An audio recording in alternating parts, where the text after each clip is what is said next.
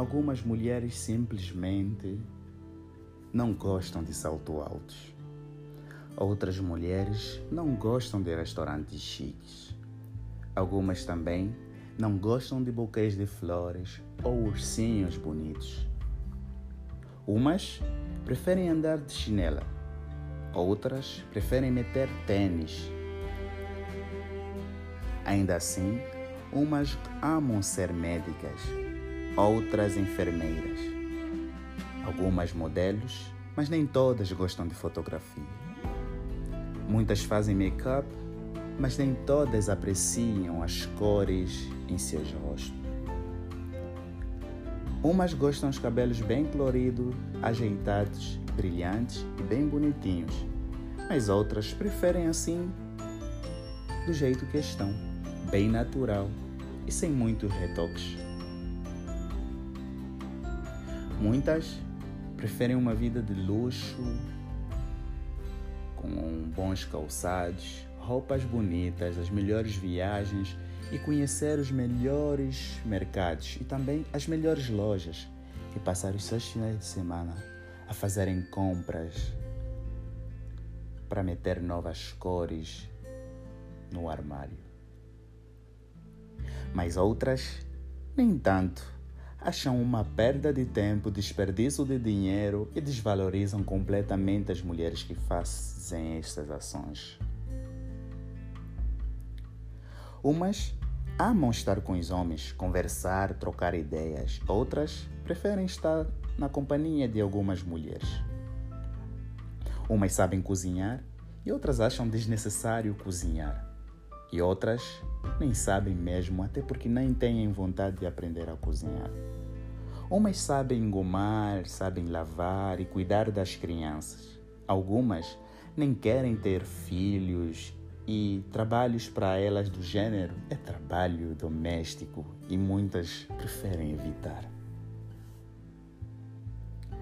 Mas infelizmente, a sociedade nos deu um parâmetro, um padrão, uma imagem do que é uma mulher. Em muitas culturas, uma mulher é uma mãe de casa que cuida das crianças, da alimentação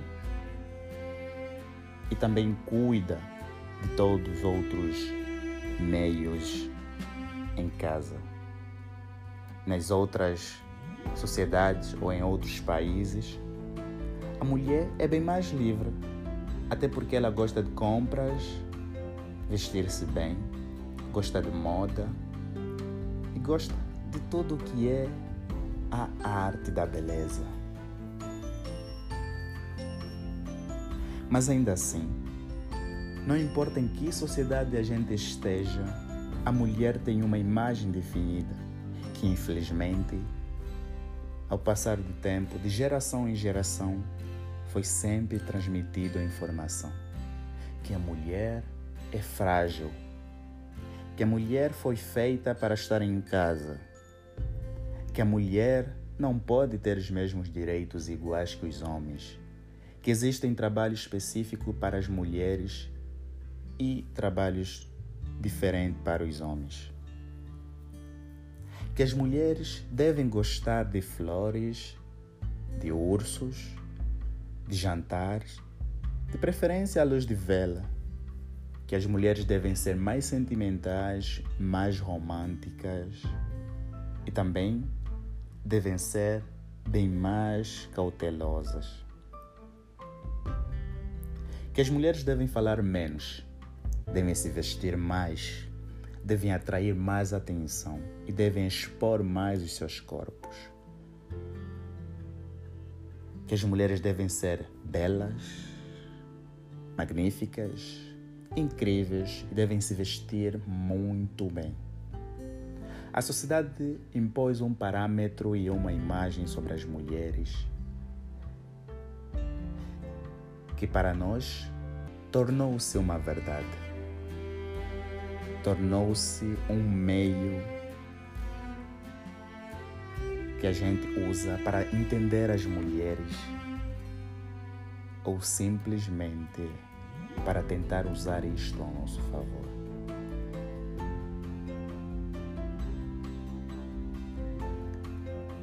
Infelizmente, a sociedade disse que as mulheres deveriam ser obedientes, que não deveriam se manifestar tanto. Até porque inventaram o tal dilema e a frase mais publicada nos últimos anos. Por detrás de um homem ou de um grande homem tem uma grande mulher. Mas por que por detrás? Por que não ao lado?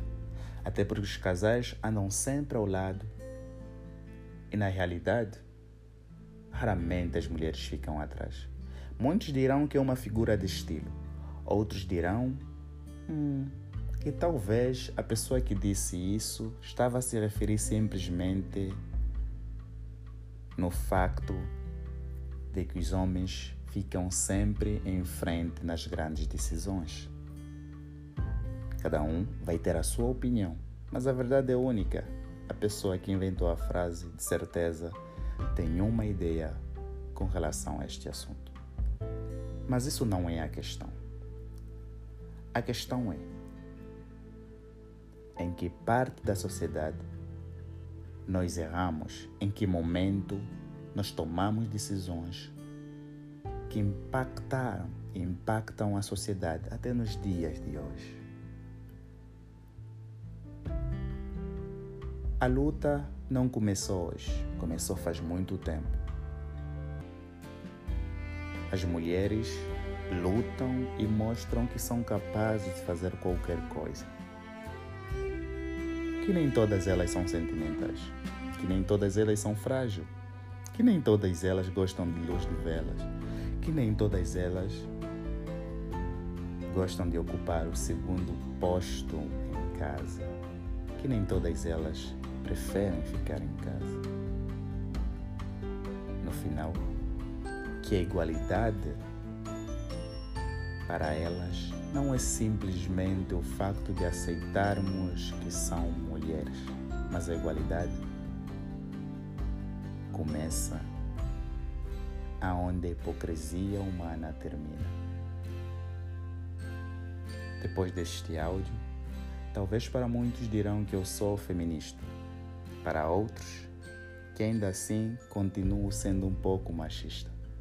Até porque não importa o que você diz, as críticas virão sempre dos quatro lados. Logo, a minha mensagem é: o amor é a solução para tudo. E como Augusto Cury diz, se as mulheres governassem o mundo, não teria guerra. Mas talvez eu diria que seria complicado. Até porque uma boa governação está entre uma mulher e um homem, ao lado de um grande homem a uma grande mulher. Ao lado de Barack Obama sempre esteve Michelle Obama. Edson da Silva.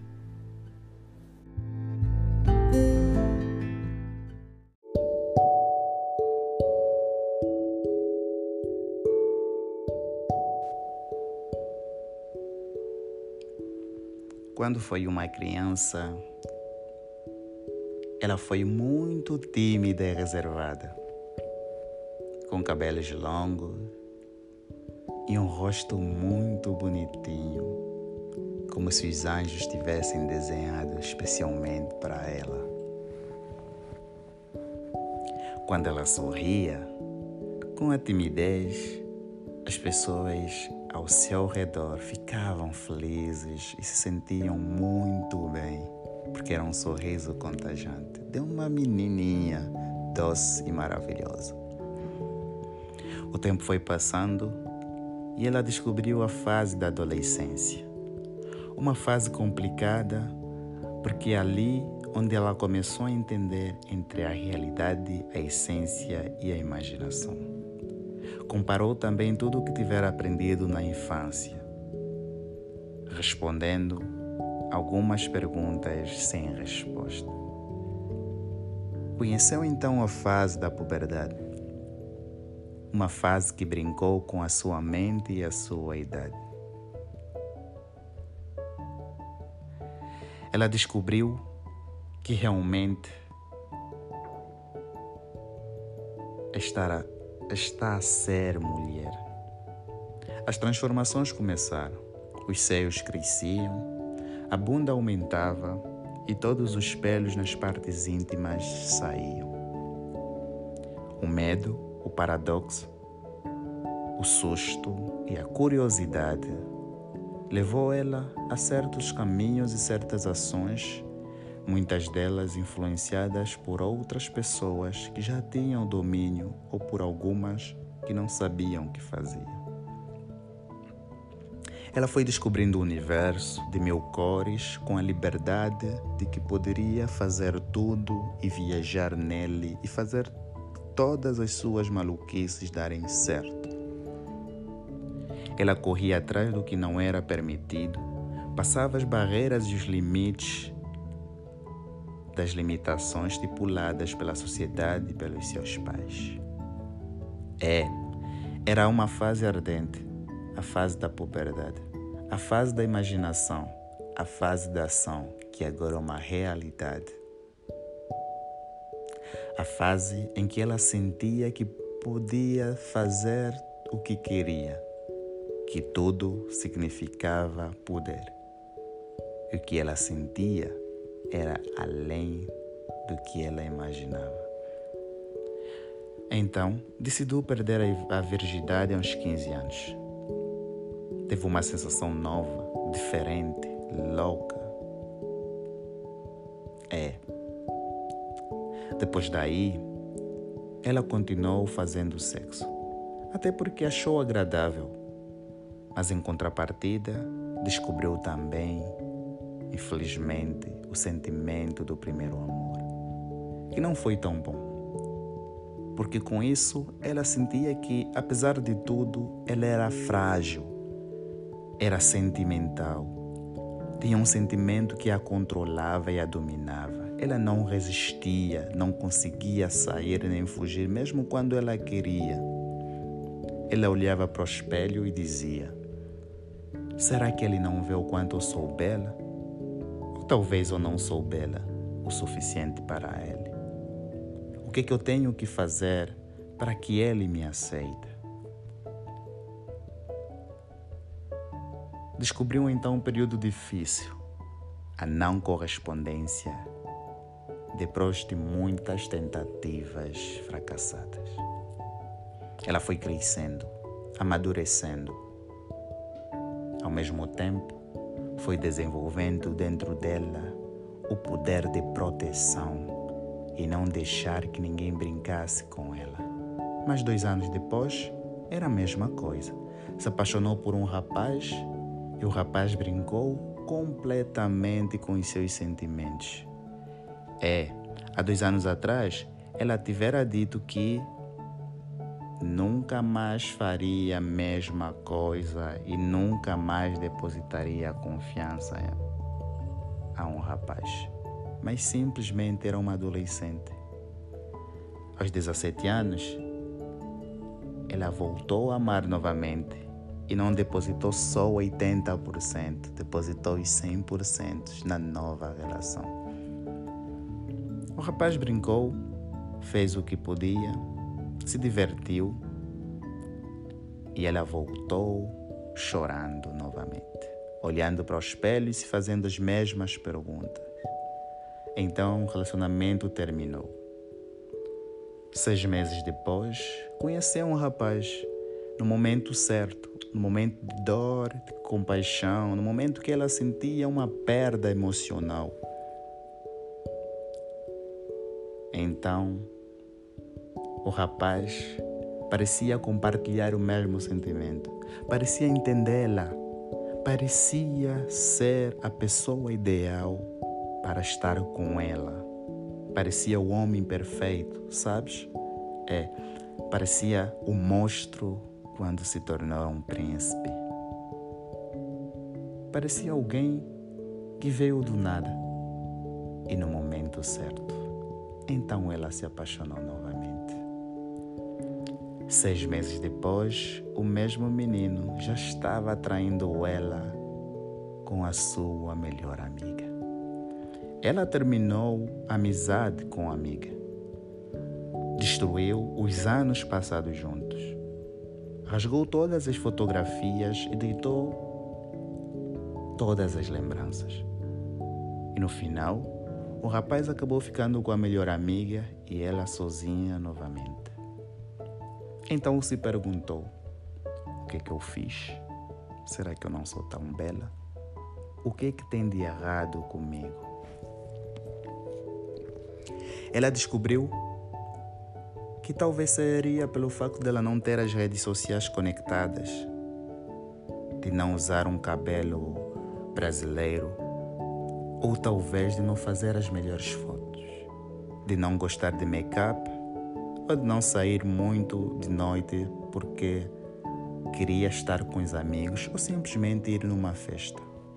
É, era uma menina reservada, estudiosa, dedicada e com melhores notas. Era a melhor da sua classe e sonhava ser jornalista. É. Então ela disse: Chega, não quero ser a boazinha, não quero ser a estudiosa.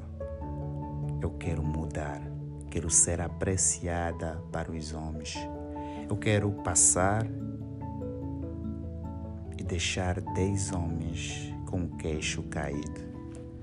Então ela parou de estudar, partiu o lápis, deitou no lixo a lapiseira, pegou os cadernos e simplesmente queimou. A professora ligava para casa e ela não atendia. Como ele era muito inteligente, dava sempre um jeito de manipular os pais.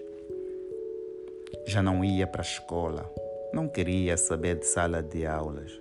Ela queria mesmo é saber de fotografias, de postar a última foto no Facebook e usar make-up para a festa da próxima semana.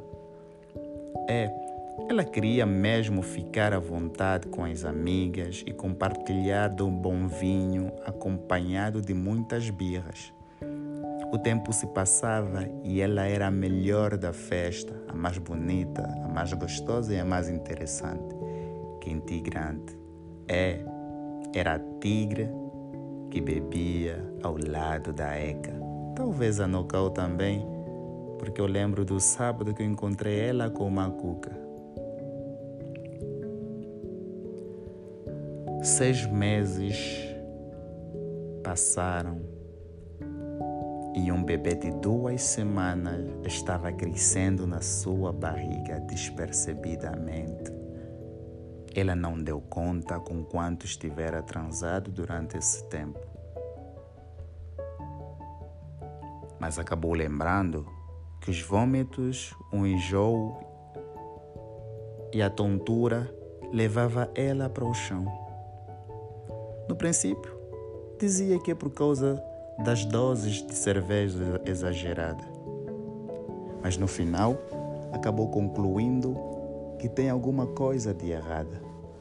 A mãe já notava, porque os seios cresciam diferente.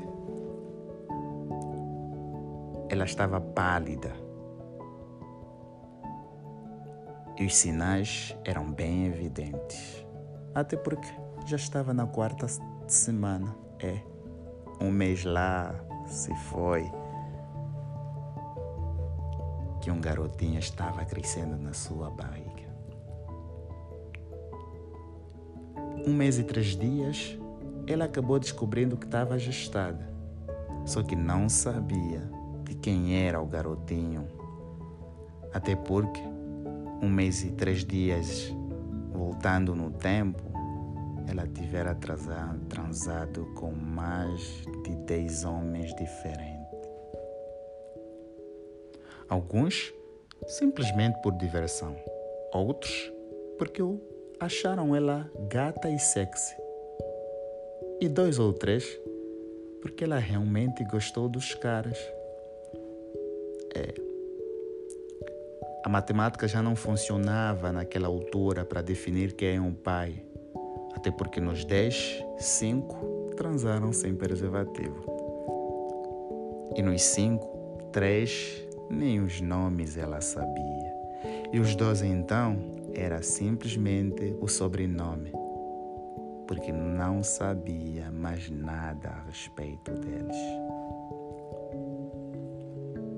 É, o tempo passa rápido e às vezes o que a gente faz em função do que a gente pensa, o mundo que a gente cria, às vezes em função do nosso subconsciente e do jeito que nós vimos o mundo e traduzimos as informações.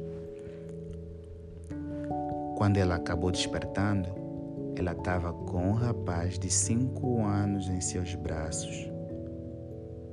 Ela não sabia muito o que fazer, até porque nem o ensino médio tinha terminado. Emprego estava muito difícil e os seus pais eram batalhadores pra caramba. Já era difícil meter um pão com chá em casa. Então ela ficou. Tentava vender alguns bolinhos na rua, às vezes zungava com um gelado para sustentar o pequeno Mateus é que daqui a um ano ele terá de ir já à escola. Então a mãe tem que se apressar para comprar a pasta, os lápis e o caderno e sem esquecer da bata do menino. É.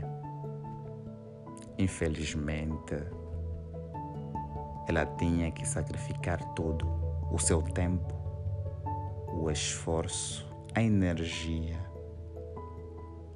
para o pequeno poder ter uma vida diferente, um futuro bem mais brilhante do que o futuro que a sua mamãe tivera estragado outro hora ou tivera destruído por vontades próprias.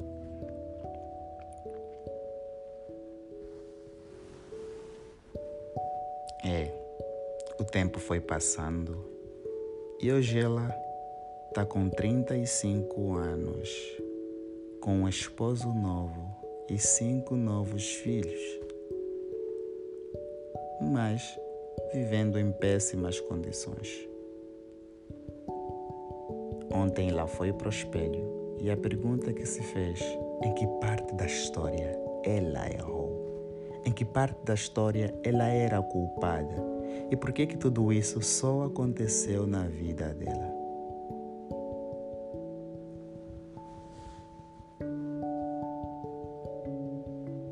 Infelizmente, o tempo não volta atrás. As consequências são irreversíveis. Não, não esqueça, por favor.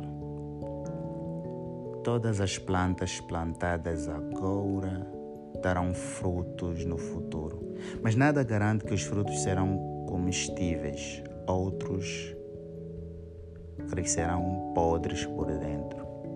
Alguns simplesmente não se devemos comê-los. E outras árvores simplesmente não darão fruto. E algumas árvores nem crescerão, acabarão morrendo já no caminho, antes mesmo que a gente perceba. Planta teu jardim Planta a árvore, rega, mas certifica-te que o fruto desta árvore é comestível. Edson da Silva. Remarques e notas. A história contada agora foi simplesmente uma ilustração criada no momento para explicar e tentar exprimir o que realmente acontece com muitas raparigas na sociedade de hoje talvez no passado. Logo, mulher não significa fragilidade. Não tenta imitar. Siga teus sonhos e o terás. Para toda jovem mulher, eu desejo uma carreira brilhante, sucesso e bênção no futuro.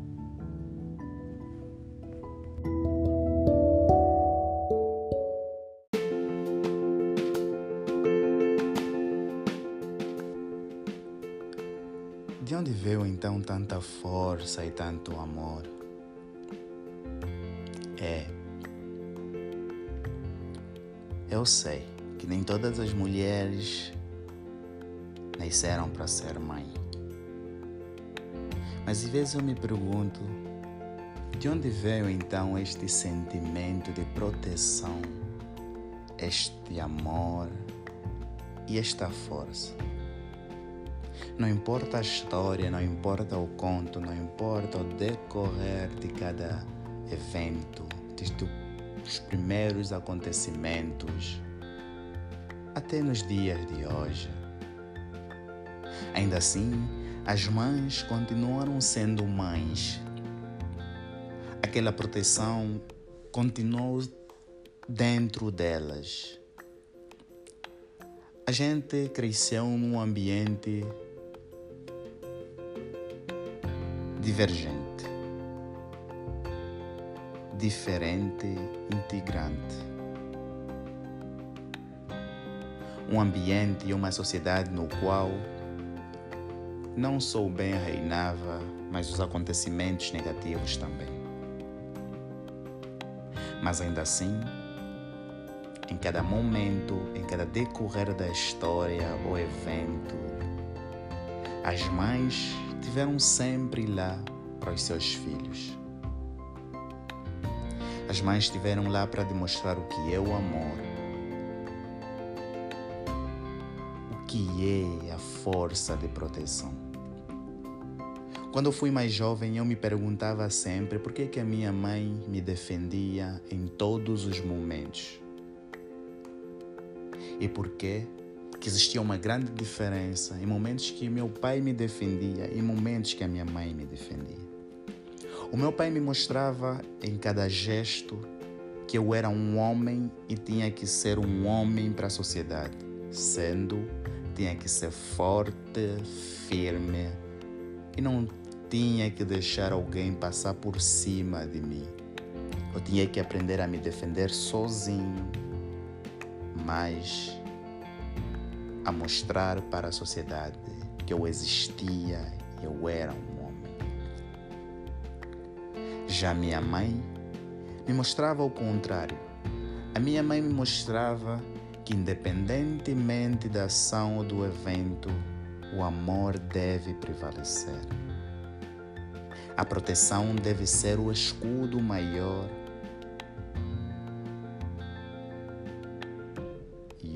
Afeto deve ser a forma de demonstrar carinho, compaixão e conexão com alguém. Em cada briga que eu tinha, ela não me mostrava simplesmente que é minha mãe biológica ou minha progenitora. Ela me mostrava que por detrás de tudo isso tinha uma força maior. Tinha o chamado ser mãe. O chamado ser mãe era uma proteção diferente, era uma força, era uma energia, era um amor, era alguma coisa que a gente nunca soube como definir, porque a gente, desculpa nós os homens, nunca seremos mães. O facto de nós estarmos nove meses representa uma conexão, representa uma ligação.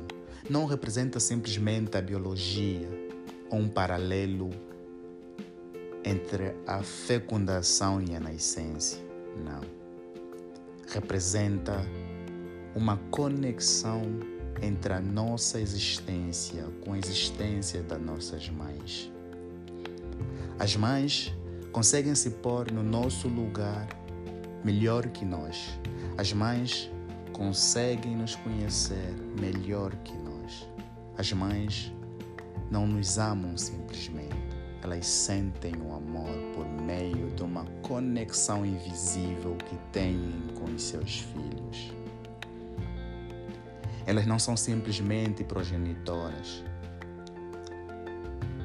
elas são mães conectadas a um fio invisivelmente lógico, mas ligado no ponto central de suas conexões neurais do amor e da proteção. Elas fazem tudo para os seus filhos. Elas são batalhadoras. Mas esta batalha não é simplesmente pelo facto de serem mães biológicas. É pela força que o amor reina dentro de seus corpos em uma forma de Uma forma de ligação logicamente invisível, ponto central do amor. Ser mãe não é simplesmente ser mulher. Ser mãe é ser mãe.